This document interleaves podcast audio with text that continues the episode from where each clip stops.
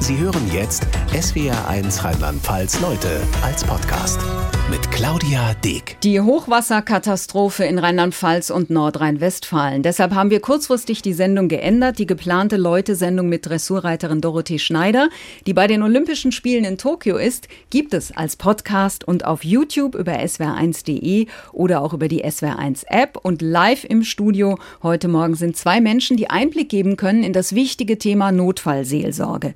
Norman Roth, im Moment stellvertretender Beauftragter für Notfallseelsorge der Evangelischen Kirche der Pfalz und Tanja Schrass, ehrenamtliche Notfallseelsorgerin. Schönen guten Tag nochmal. Sie kommen aus, beide aus dem Landkreis Kaiserslautern bzw. Landkreis Kusel. Mich würde interessieren, als Sie die ersten Nachrichten aus dem Norden von Rheinland-Pfalz gehört und Bilder gesehen haben, was haben Sie da gedacht, Frau Schrass? Es ist für uns eine schreckliche Situation. Also wir stehen natürlich da, schauen uns das an und überdenken als, als allererstes an die Einsatzkräfte, die vor Ort sind mhm. und natürlich auch an unsere Kollegen. Werden sie Unterstützung brauchen? Es geht uns dann schon im Kopf rum, Großschadenslage, werden wir nachalarmiert? Wie kann die Hilfe vor Ort überhaupt stattfinden? Wie viele Leute werden benötigt? Das heißt, Herr Roth, das ist sowas, wenn Sie sowas sehen oder hören, wenn sowas passiert, ist von Anfang an klar, das ist eine Aufgabe für Notfallseelsorge. Auf jeden Fall, das war mir sofort klar, als ich die Bilder gesehen habe, dass die Kolleginnen und Kollegen in den Einsatz gehen werden. Und ich habe mich sofort gefragt, oh meine Güte, was braucht es jetzt? Ähm, wie viele Kräfte können die Kolleginnen und Kollegen vor Ort dann wirklich stellen? Sind so viele Kräfte verfügbar, wie es im Moment sein muss? Mhm. Und ähm, der noch schnellere Gedanke war, meine Güte, was brauchen die Menschen jetzt dort in diesen betroffenen Gebieten? Was kommt auf die zu? Wie viele Menschen werden wohl betroffen sein? Ähm, als ich das gesehen habe, habe ich gedacht, äh, wir sind noch nicht an der Spitze des Eisberges. Das ganze Ausmaß wird sich erst nach längerer Zeit wahrscheinlich zeigen. Ja, und das hat sich ja jetzt inzwischen leider bestätigt, ja. dass es so ist. Ähm, geben Sie uns einen Einblick. Wie läuft in so einem Fall dann die, ich nenne es mal Maschinerie an? Die ist jetzt erst angelaufen, zumindest bei uns. Also mhm. alle, es sind ja schon viele Einsatzkräfte mhm. vor Ort. Gestern kam jetzt bei uns die Anfrage, wie sieht's aus, wenn wir euch brauchen, mit wie vielen Leute können wir raus? Das heißt, wir haben erstmal eine Anfrage gestellt, wer von euch vom Team kann sich vorstellen, die nächste Woche 24 Stunden auszurücken. Also wir machen uns jetzt erst auch nur bei uns im Team ein, ein Bild darüber mhm. und dann werden wir nach Absprache entscheiden können, wie viele Leute gehen dann auch wirklich vor Ort. Und worauf kommt es dann bei sowas an? Also erstmal die Koordination steht wahrscheinlich erstmal im Mittelpunkt. Selbstverständlich. Und da ist es so organisiert, dass zunächst mal die Teams vor Ort, die am nächsten liegen, im Landkreis, in dem das Geschehen passiert ist, alarmiert werden, dann im Nachbarlandkreis, dann im zuständigen äh, Rahmen von der Landeskirche oder einem Bistum und dann wird geguckt, wie viele Kräfte werden noch gebraucht. Das wird äh, versucht im äh, Krisenstab dann vor Ort zu klären. Und dann lief jetzt die Koordination des Einsatzes über die ADD. Und über die ADD und den Leuten, die da im Krisenstab sitzen, wurden auch wir dann in der Pfalz angefragt, ob wir aushelfen können. Das, ja. das, das klingt jetzt alles so klar strukturiert und auf eine gewisse mhm. Art und Weise natürlich auch technisch. Aber wenn ich Notfallseelsorge höre, dann denke ich im ersten Moment und wenn ich die betroffenen Menschen da sehe, dann ist doch auch die Aufgabe, mal jemand in den Arm zu nehmen, oder? Sicher, das wäre so. Mhm. Und das äh, organisieren ja die Kolleginnen und Kollegen vor Ort. Genau, das machen die dann auch, oder? Sehen, was dann Aufgabe. eben gebraucht ja. wird, was dann nötig ist und äh, Natürlich hat man Einsatzszenarien im Kopf, man hat äh, auch eine Struktur von Einsatzbildern und was man tun könnte, aber alle Einsätze sind anders. Und in so einem großen Schadensfall, wo sehr unklar ist, was alles passiert ist, wie viele Betroffene, dann ist es erstmal chaotisch. Und da eine Struktur reinzubekommen, ist eine große Herausforderung für die Führungskräfte und auch für die Kolleginnen und Kollegen, die dann wirklich ganz nah an den Menschen vor Ort dran sind. SWR1 Rheinland-Pfalz Leute. Norman Roth und Tanja Schrass sind im Studio per Telefon zugeschaltet. Johanna Becker, die in Bad 9a Ahrweiler Hilfe organisiert und strukturiert, Pastoralassistentin im Dekanat Ahr-Eifel. Guten Tag, Frau Becker. Guten Tag, Frau Dick. Wie ist denn die Situation? Wie würden Sie das beschreiben, Ihre Arbeit, was Sie da tun können? Also ähm, die Situation ist allgemein sehr chaotisch und ähm, wir versuchen gerade über den AK Kirche hilft überhaupt erstmal eine Organisationsstruktur in die ganze Hilfe zu bringen, die wir leisten können. Die ganzen Hilfsanfragen, die wir auch kriegen über unsere vielen Ehrenamtlichen, die nicht betroffen sind, denn viele unserer Leute sind doch einfach betroffen und damit beschäftigt, ihre eigenen Keller überhaupt mal noch leer zu pumpen, bevor sie daran denken können, ähm, sie zu entschlammen. Die meisten Erdgeschosse sind mittlerweile ähm, zumindest entwässert. Ja, und wir versuchen jetzt äh, gemeinsam mit der Stadt Bad Neuenahr-Ahrweiler und auch der Notfallseelsorge, die ja über den Katastrophenschutz läuft, die Hilfe erst einmal für die nächste Zeit auch langfristig aufzustellen, besonders was die Seelsorge angeht. Die Zahl der Toten in Rheinland-Pfalz hat sich auf mindestens 110 erhöht und es werden ja immer noch Menschen vermisst, vor allem im Kreis Ahrweiler. Das heißt, den Angehörigen bleibt nur warten und hoffen? Ja, tatsächlich ist das Realität. Und wir haben auch ähm, heute am Sonntag, Tag 4, immer noch regelmäßig katastrophale Nachrichten. Es begegnen einem immer wieder neue Schicksale. Ähm, und außer Warten geht tatsächlich nichts. Und vor allen Dingen ist besonders dramatisch, dass an vielen Stellen auch das Handynetz nach wie vor sehr instabil ist, sodass es überhaupt auch schwierig ist, Kontakt zu bekommen zu den Menschen, die man kennt und die man liebt. Wie halten die Menschen das aus? Indem sie arbeiten. Also indem sie einfach arbeiten da, wo sie gerade sind, in ihren Häusern, in ihren Geschäften, in ihren Hotels ähm, und nicht stillstehen, die meisten. Und wenn sie stillstehen, dann wird es schwierig. Sie sind ja sonst zuständig für Schule und Jugendseelsorge. Wie geht es gerade Kindern in den überfluteten Gebieten? Ähm, ich muss ehrlich sagen, dass mir noch kaum Kinder begegnet sind. Ich weiß von vielen, gerade Kollegen aus dem Schuldienst, dass sie ihre Kinder auch aktiv rausgebracht haben zu Familien, also äh, zu Angehörigen. Gestern habe ich noch über unseren Kanal gepostet, dass es großartige Angebote gibt von umliegenden Ferienfreizeiten, die jetzt gestartet sind in Rheinland-Pfalz oder noch starten, die anbieten, Kinder kostenlos mitzunehmen aus unserer Region. Ähm, ja, mir sind auch keine Kinder begegnet, aber ich habe gestern mit einer Frau gesprochen, die sagte, das hier ist nichts für Kinderaugen, was hier gerade passiert. Aber ich verstehe Sie richtig. Ihr Eindruck ist, dass die Kinder und Jugendliche gerade rechtzeitig auch noch rausgeholt werden konnten? Ich habe jetzt eher davon gesprochen, dass ähm, Familien, die jetzt betroffen sind, im Nachgang der Flut okay. ihre Kinder rausgebracht haben. Es gab schon auch Orte, wo Menschen frühzeitig rausgeholt werden konnten, aber das war an den wenigsten Stellen der Fall, weil das Wasser viel zu schnell kam. Nach allem, was Sie schildern, wer hilft eigentlich den Einsatzkräften? Auch da sind wir jetzt gut betreut, besonders durch den Katastrophenschutz und durch die Bundeswehr. Mittlerweile befinden sich im Ahrtal zwei Militärseelsorger. Und ähm, wir hoffen, heute gibt es nochmal ein Treffen auch, wo wir auch darüber sprechen werden, wer sich ganz speziell um die Einsatzkräfte kümmert, die im Moment wirklich Schlimmes zu sehen bekommen. Johanna Becker, vielen Dank und alles Gute. Danke auch. Die Hilfe für die Helfer, Norman Roth im SWR1 Studio, wie wichtig ist das? Die ist sehr wichtig. Diese Helfer, so wie es Frau Becker gerade geschildert hat, sind ja mehrfachen psychischen Belastungen ausgesetzt, extremen Belastungen, die sie aus gewöhnlichen Einsätzen so gar nicht kennen und dort die Belastungen ja schon sehr vielfältig sind. Und ähm, was sie so schön geschildert hat, dass jetzt noch dazu kommt, dass es die eigene Betroffenheit gibt. Äh, sie gehen in den Einsatz und wissen nicht, was zu Hause passiert. Wer zu Hause betroffen ist, vielleicht sind selbst aus der Familie oder aus dem Freundeskreis Menschen betroffen. Mhm. Und mit dieser doppelten Bürde gehen die Einsatzkräfte in den Einsatz rein. Also die, die Belastung muss unendlich im Moment sein und äh, die Kräfte sind auch endlich. Das heißt, äh, man muss natürlich in so einem Fall dafür sorgen, dass rechtzeitig ähm, neue Kräfte ins Gebiet kommen Wobei mhm. das natürlich auch schwierig ist, wenn man von außen Kräfte in das Gebiet schickt, die kennen sich nicht aus, die sind mit der Infrastruktur der Logistik nicht vertraut. Das bedarf einer großen Organisation. SWR 1 Rheinland-Pfalz Leute. Wir haben eben über diesen Aspekt schon kurz gesprochen. Johanna Becker hat uns von vor Ort auch den Einblick gegeben, die Helfer brauchen ja auch Hilfe. Und im Fokus steht ja immer noch im Moment die Suche nach Vermissten und wir wollen uns das gar nicht vorstellen, im Wasser nach Vermissten suchen und dann möglicherweise auch jemanden zu finden, ein schrecklicher Anblick. Ähm, Herr Roth, wie kann den Helfern geholfen werden?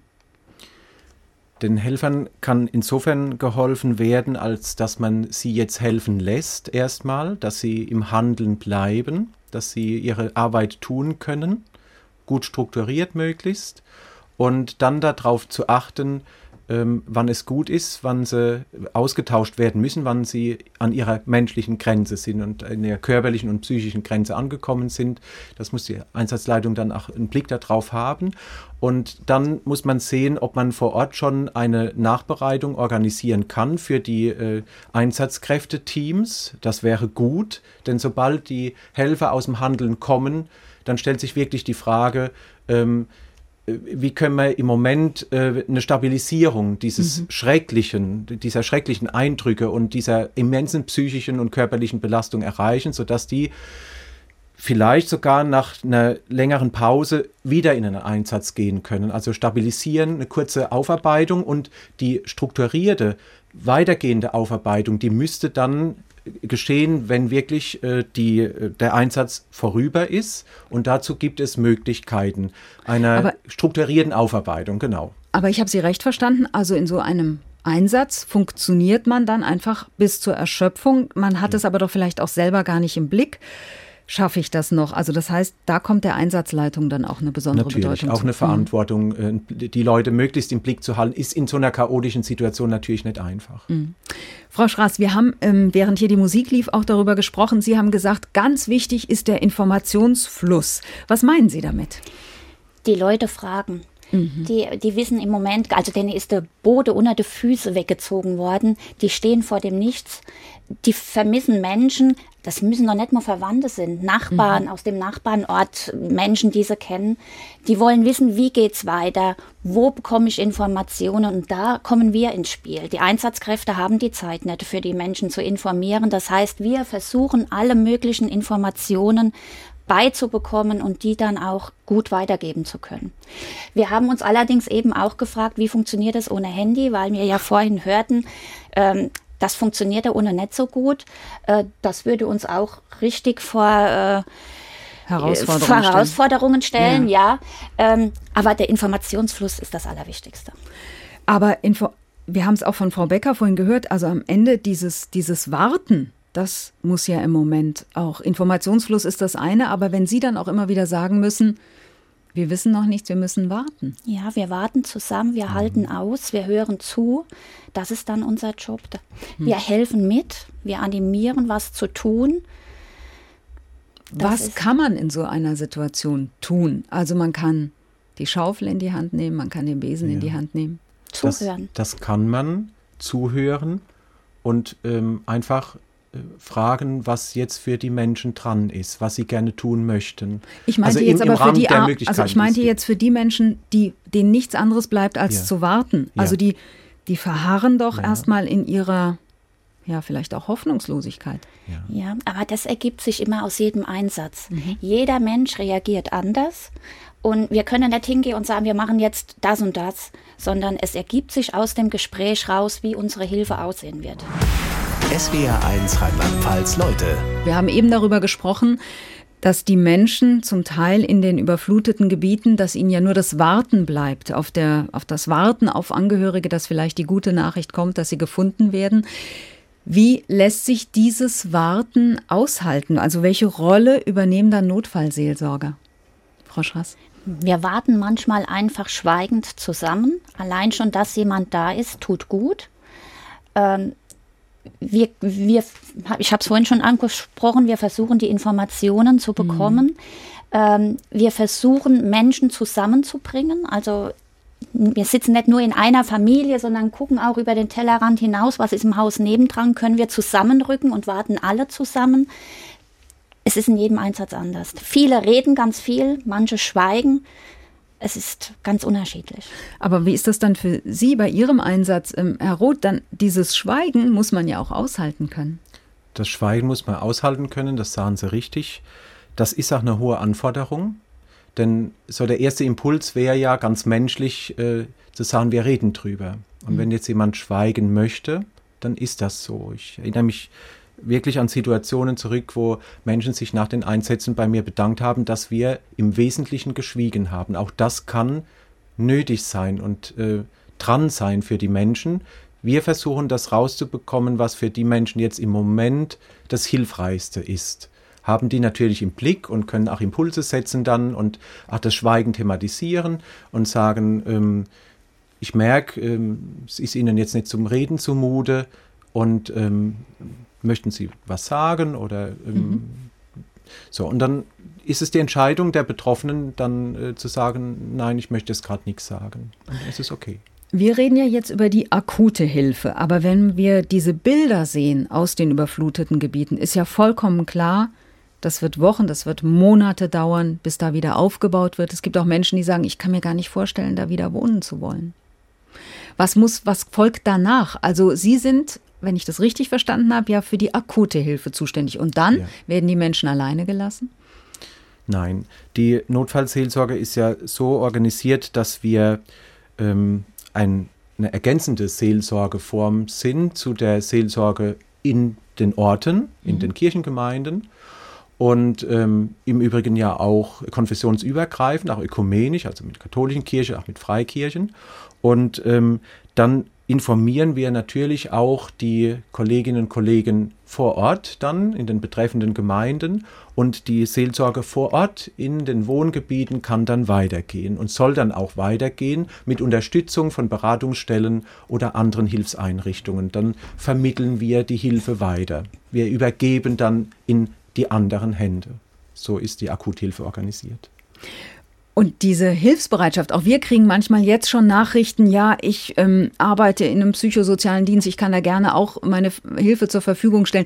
Diese Signale der Hilfsbereitschaft, wie wichtig ist das den Betroffenen? Sehr wichtig. Sie fühlen sich nicht mehr so alleine. Also das ist für die wichtig. Egal, äh, wo das jetzt herkommt, ob es von der Politik ist, egal wer, es kümmert sich jemand um mich. Wir stehen nicht alleine da. Mhm. Das ist ein gutes Stichwort, Beistand. Das ist ja auch unsere Devise, mhm. unsere Haltung, beizustehen Menschen in solchen Extremsituationen. Manchmal hilft auch der Glaube. Ja, ich weiß, in diesen Krisensituationen ist es oft schwer. Das Erste, was ja kommt, ist, äh, warum wir, warum passiert das? Aber es gibt auch Menschen, denen hilft der Glaube und da bin ich ganz froh, dass wir da auch beistehen können. SWR1 Rheinland-Pfalz Leute. Und da möchte ich auch reden über die Rolle der Politik oder die Rolle von Funktionsträgern, sag ich mal. Also Ministerpräsidentin Malu Dreyer war vor Ort, Ministerpräsident Armin Laschet in Nordrhein-Westfalen, gestern Bundespräsident Steinmeier in Erftstadt, heute, wir haben es eben in den SWR1 Nachrichten gehört, kommt Bundeskanzlerin Angela Merkel. Morgen dann Innenminister Horst Seehofer. Ihre Einschätzung, ist das den Betroffenen, den Menschen vor Ort, ist denen so ein, ich nenne es jetzt mal Besuch wichtig, Herr Roth? Ich denke, es ist eher zwiespältig, wobei das Zweite, was ich sage, dann wahrscheinlich eher greifen wird aus der Erfahrung bei den Menschen. Das eine ist, ähm, dass in der Akutphase, in dem ganzen Chaos, was entstanden ist und in den Rettungseinsätzen, die noch laufen, ähm, dann vielleicht manche denken werden, oh je, was machen die hier? Die können ja jetzt hier sowieso nichts tun, äh, ganz vor Ort. Mhm. Hm? Das andere ist aber ein ganz wichtiges Signal, dass äh, auch Sicherheit gibt. In all dieser Unsicherheit, in all dem Durcheinander, ähm, das Signal von Funktionsträgern, von Amtsträgern, von Politikerinnen und Politikern, wir nehmen eure Not wahr, wir stellen uns dieser Not, wir kommen zu euch, wir sind euch nah, wir sind bei euch und wir versuchen, das, was wir tun können, für euch zu machen. Wichtig dabei ist mir allerdings, dass dann die Funktionsträger ähm, wirklich nur das äh, zusagen, fest zusagen, was hinterher auch eingehalten werden kann. Hm. Denn das ist aus meiner Erfahrung der Nachsorge äh, von großen Schadensereignissen, von Katastrophen auch, die Erfahrung, dass äh, die Enttäuschung umso größer ist bei Betroffenen, bei Angehörigen, wenn dann doch die Hilfe nicht so fließt, wie es ursprünglich zugesagt war.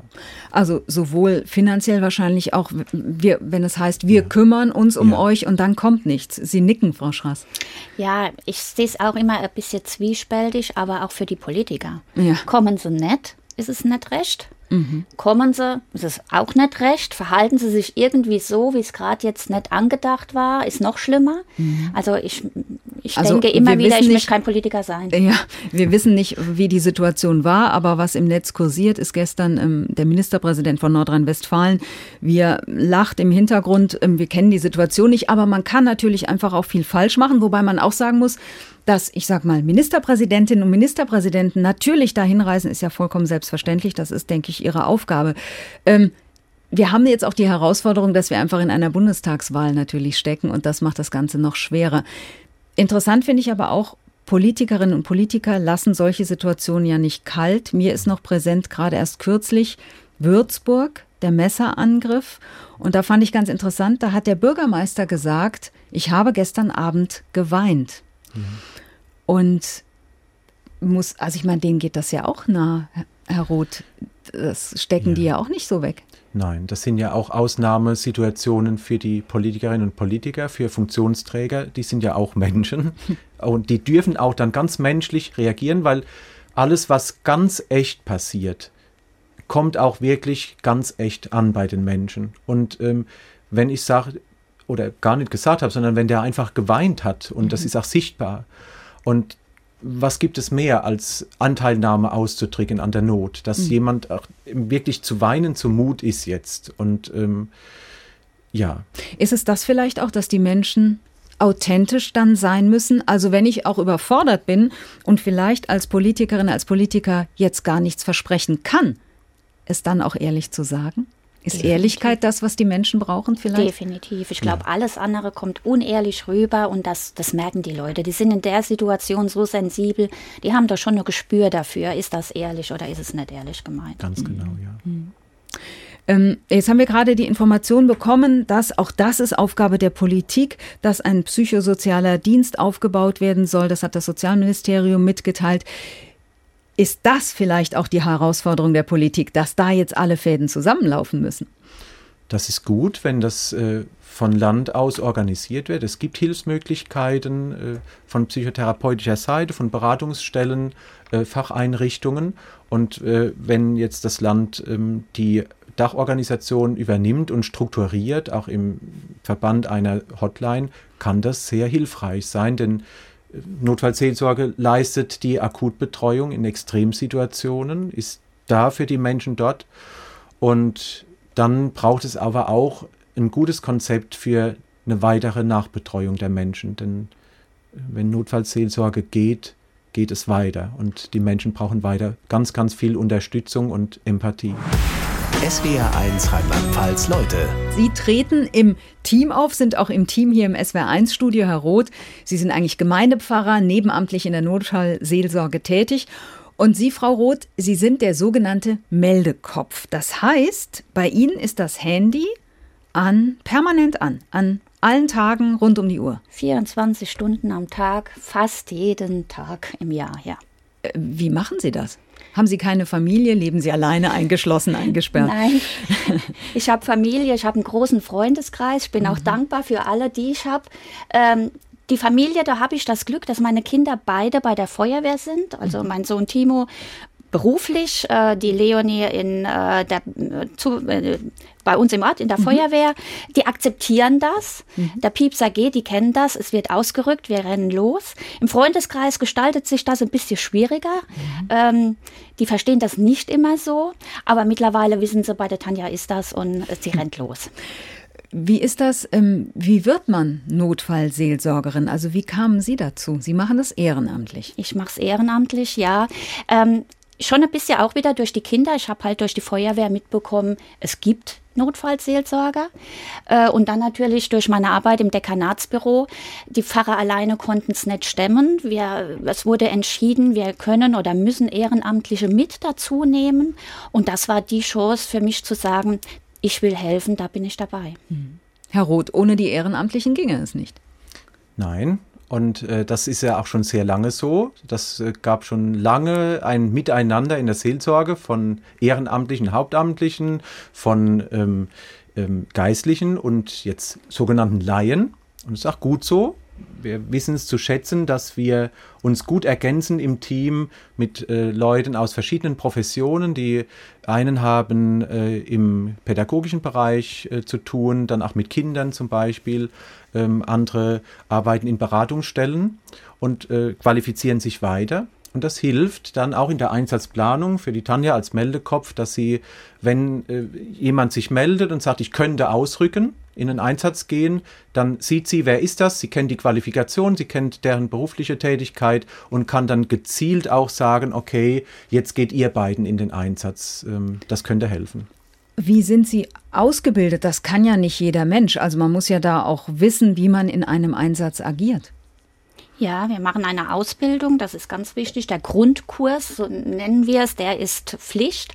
Der geht über 80 Unterrichtseinheiten. Das muss erstmal jeder gemacht haben. Und dann sind wir natürlich auch verpflichtet, uns jedes Jahr weiterzubilden, fortzubilden. Mhm. Und Sie arbeiten mit dem Deutschen Roten Kreuz zusammen, wenn ich das richtig verstanden habe, in vielen Einsätzen auch. Oder wie, wie wird da die koordiniert? Also wir sehen ja dann auf den Fernsehbildern DHK, äh, THW, D, äh, Deutsches Rotes Kreuz. Es gibt ja ganz viele, die ja. im Einsatz sind. Es gibt ja ähm, gesetzlich vorgeschrieben für die Landkreise und deren Katastrophenschutz ähm, die Vorschrift, dass eine psychosoziale Notfallversorgung äh, im Rahmen des Katastrophenschutzes vorgehalten werden muss, eine Einheit. Und äh, dort äh, arbeiten verschiedene Träger zusammen. Es gibt äh, unterschiedliche Teams bei mhm. uns auf dem Gebiet des Bistums Speyer und der Landeskirche der Pfalz. Wir sind ja ökumenisch organisiert. Und da gibt es aber äh, unterschiedliche Teams, reine kirchliche Teams, nur Notfallseelsorgerinnen und Notfallseelsorgern. Es gibt aber auch gemischte Teams, äh, wo dann äh, Leute von anderen Trägern mit im Team dabei sind und wir arbeiten dort tatsächlich zusammen, vom mhm. Roten Kreuz äh, vor allen Dingen Leute, aber auch noch von anderen Trägern. Und die Konfession spielt selbstverständlich keine Rolle, wenn Sie im Einsatz sind. Da wird Nein. nicht geguckt, wo kommt ein Mensch her. Nein. Hm. Also wir arbeiten überkonfessionell, Weltanschauung, Religion spielt überhaupt keine Rolle. Wir, es geht ja um eine menschliche Zuwendung und dann ist das völlig egal. Wenn jetzt immer mehr Menschen aus der Kirche austreten, und das, was Sie jetzt so schildern, da hat die Kirche ja eine wichtige Funktion in Sachen Seelsorge. Ähm, würden Sie sagen, das wird dann schwieriger, das zu organisieren im Laufe der Jahre? Das könnte sein. Und dafür ähm, ja, braucht es ganz viel Herzblut innerhalb mhm. der Kirche für diesen grundlegenden Dienst der Kirche da zu sein, nämlich ähm, in der Not Menschen beizustehen, ihnen Sicherheit zu geben, ihren Weg zu begleiten und ähm, ja, uns dort nicht rauszuziehen aus diesem Arbeitsfeld ist ein ganz, ganz wichtiges und das wird natürlich auch in der Bevölkerung wahrgenommen, dass Kirche sich in diesem wichtigen Gebiet, dem Dasein für Menschen in extremsten Situationen, wenn, wie Tanja vorhin sagte schon, der Boden unter den Füßen weggezogen ist, dann dort nicht wegzuschauen, sondern genau dort auch bei den Menschen zu sein und für sie da zu sein in dem Moment. SWR1 Rheinland-Pfalz Leute. Sie sind in die evangelische Kirche eingebunden, sage ich jetzt mal, sind in der Notfallseelsorge engagiert. Frau Schraß, inwiefern spielt Glaube eine Rolle bei Ihren Einsätzen als Notfallseelsorgerin? Für die Betroffenen erstmal gar nicht. Also das wäge ich ab. Bringe ich den Glauben ins Spiel oder nicht? Äh, manchmal ist es völlig fehl am Platz. Manchmal ist es für die Betroffenen aber total wichtig, dass wir nochmal im Glauben drin sind, gemeinsam beten, uns verabschieden vom Toten. Und für mich persönlich, ähm, ich gehe nach Hause und bin froh, dass ich meinen Glauben habe und nicht verloren habe. Mhm. Ähm, er trägt mich in diesen schwierigen Situationen. Aber jetzt gibt es ja sicherlich auch Situationen, Menschen lehnen das bestimmt auch ab und sagen, ich möchte hier niemanden von der Kirche haben. Was machen Sie dann? Das ist völlig okay. Wenn jemand in dieser Situation niemanden von der Kirche haben möchte, dann können wir fragen, ob wir jemanden anderes vielleicht holen dürfen, der jetzt kein Geistlicher ist oder vielleicht auch keinen von der Kirche. Und ähm, das auszuhalten ist auch nicht einfach, aber man muss dann unterscheiden äh, zwischen uns als Person, Privatperson und äh, unserem Auftrag. Und wenn Menschen in einer äh, ganz extremen existenziellen Krise sind, in einer akuten Situation, und dann kann es wirklich passieren, dass komplett alles unter den, bösen, unter den Beinen zusammenbricht und das ist auch vielleicht ihr Gottvertrauen, was dann plötzlich komplett in Frage ste steht. Und ähm, dann stehen wir aber für dieses Gottvertrauen mhm. in dem Moment, wenn wir aufkreuzen und an der Tür sind oder wo auch immer. Und dass sie sagen, Moment, mit diesem Gott möchte ich im Moment nichts zu tun haben. Und das ist absolut verständlich, es ist akzeptabel. Und diesen Zweifel und dieses Hadern mit Gott und dieses Klagen auszuhalten, auch das ist eine Aufgabe von uns. Ähm, das Wenn ist schwer, ja. Ja, weil wenn ich mir jetzt vorstelle, zum Beispiel in den überfluteten Gebieten, es gibt Restaurantbesitzer, Besitzer von Friseurläden, ja. die haben jetzt über ein Jahr gelitten unter Corona, haben auch nichts mehr, worauf ja. sie zurückgreifen können, dann wird ihnen jetzt alles weggerissen und dass solche Menschen dann hadern und sagen, nein, diesen Gott gibt es nicht, ist ja, ja, nachvollziehbar, oder? Das ist natürlich ist nachvollziehbar. Ich sage immer selbst, wir waren in dieser Situation noch nicht. Deshalb kann ich so gut mhm. nachvollziehen, weil ich weiß ja gar nicht, ob mein Glaube mich trägt, wenn mir sowas Schlimmes passiert. Mhm. Also wir wissen es nicht. Ja, wir, wir, hatten das Glück, dass wir noch nicht in der Situation waren. Wir haben natürlich auch immer die Hoffnung mit im Gepäck, dass Gott da ist, trotz allem Schrecklichen und trotz dieser Doppelkatastrophe, die sich jetzt auch einstellt und dass diese Hoffnung durchträgt. Und ob sie durchträgt, da will ich jetzt ganz fromm sagen, das ist auch Gottes Aufgabe, ob das bei Menschen durchträgt. Wir hoffen es tatsächlich und wir können darum beten, dass das passiert, hm. dass sie die Kraft haben, dass sie die Hoffnung aufbringen, dass nach diesem, nach diesem Schreckensszenario auch noch was anderes kommt und vielleicht manches auch wieder besser wird, ja. Jetzt wird ja manchmal sogar, ich habe das hier und da gelesen, von Apokalypse gesprochen. Es gibt fast ja eine biblische Symbolik bei dieser Überflutung. Was macht das mit Ihnen als Pfarrer? Was macht es mit mir? Ich stehe genauso entsetzt davor und denke, meine Güte, was wird uns jetzt zugemutet? Und dann dürfen wir auch mal Gott, zu Gott klagen und mit ihm hadern und sagen, äh, was mutest du uns hier eigentlich zu? Was verlangst du uns ab an Schrecklichkeiten? Und ähm, ist das jetzt alles, diese Zerstörung hier? Und ich glaube aber, wenn wir nicht verstummen, sondern auch äh, unsere Klage, unseren Hader, unseren Frust und all diese Not dann auch wirklich ähm, zumindest vor Gott bringen, heißt es ja, unser Draht zu Gott ist noch nicht verloren gegangen. Er, wir halten den noch aufrecht aber haben jetzt nichts zu danken und vielleicht auch nichts zu bitten, sondern einfach nur jämmerlich zu klagen. Und das darf auch mal sein. SWR 1 Rheinland-Pfalz Leute. Zwischen Hoffnungslosigkeit und Hilfsbereitschaft. Das ist so ein bisschen die Überschrift über dieser Leute-Sendung. Aber das hier gibt's auch. SWR 1. Rheinland-Pfalz hilft den Opfern der Flutkatastrophe. Und Sie alle können dabei unterstützen. Sie können gerne die Gelegenheit nutzen und spenden für die Menschen, die alles verloren haben in der Flut über swr1.de. Da können Sie Ihren Musikwunsch für die Sendung ab 13 Uhr loswerden. Ganz einfach das Online-Formular ausfüllen. Grüße, Wünsche, mutmachende Worte hinterlegen und dann auf eines der Konten spenden. Die haben wir auch alle zusammengestellt auf der Seite angegeben. Hilfe vor Ort in Extremsituationen liefern Notfallseelsorger. Wir haben zwei Stunden gesprochen mit Norman Roth und Tanja Schrass. Frau Schrass, was machen Sie eigentlich, wenn Sie aus einem Einsatz zurückkehren? Was passiert dann? Also oh, entschuldigen Sie, entschuldigen Sie.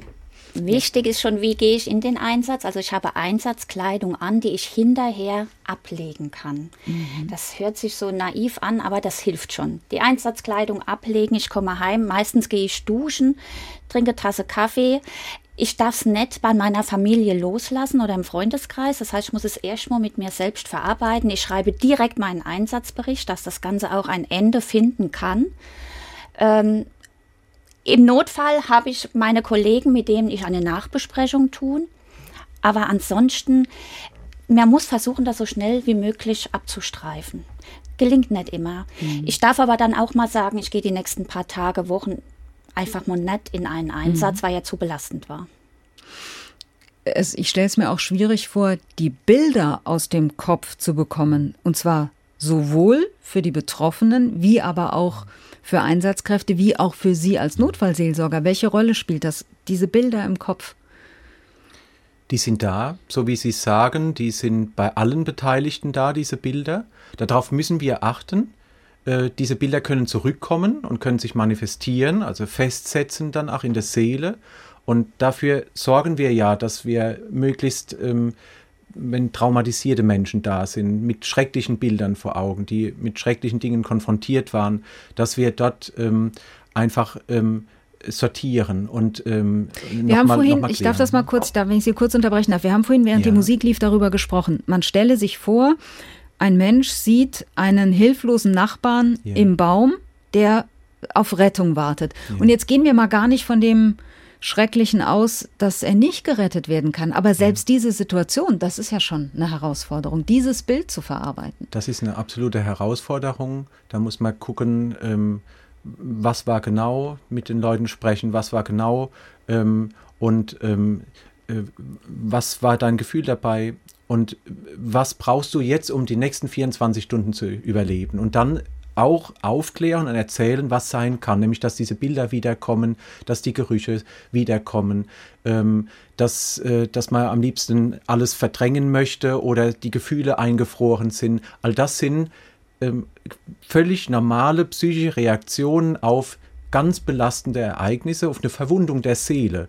Und da müssen wir darauf achten, dass äh, sich das Trauma nicht manifestiert in einer Störung, die dann auftreten kann.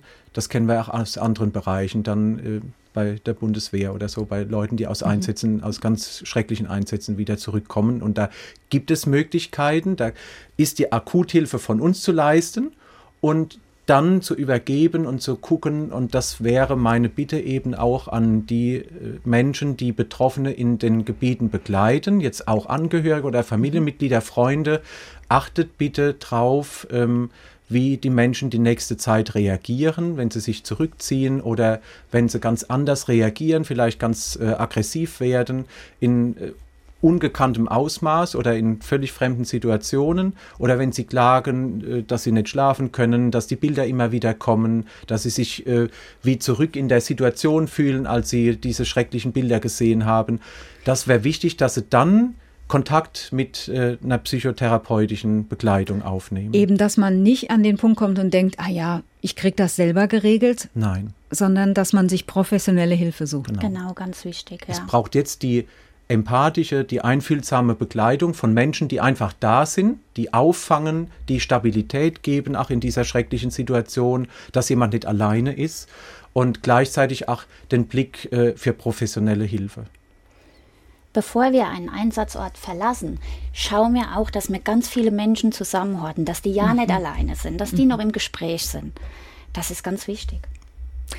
SWR 1 Rheinland-Pfalz Leute, ich möchte mich ganz herzlich bei Ihnen beiden bedanken. Das war alles hier ganz kurzfristig. Sie sind die, den Weg gefahren nach Mainz hier ins Studio.